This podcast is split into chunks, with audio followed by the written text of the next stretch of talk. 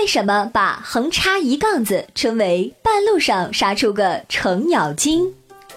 半路杀出个程咬金是一句俗语，指的是发生了原本没有预料到的事情，同措手不及、突如其来等成语词语相近。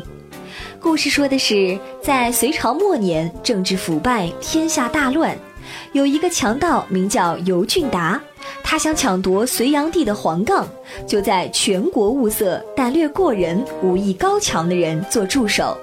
最后，他找到一个合适的人，名叫程咬金。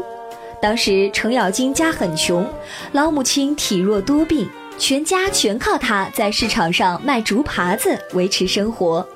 尤俊达把程母接到自己的庄园里奉养，和程咬金两个人抢劫黄杠，结果满载而归。隋炀帝的黄杠有三次都是在押运途中被他们抢劫而光。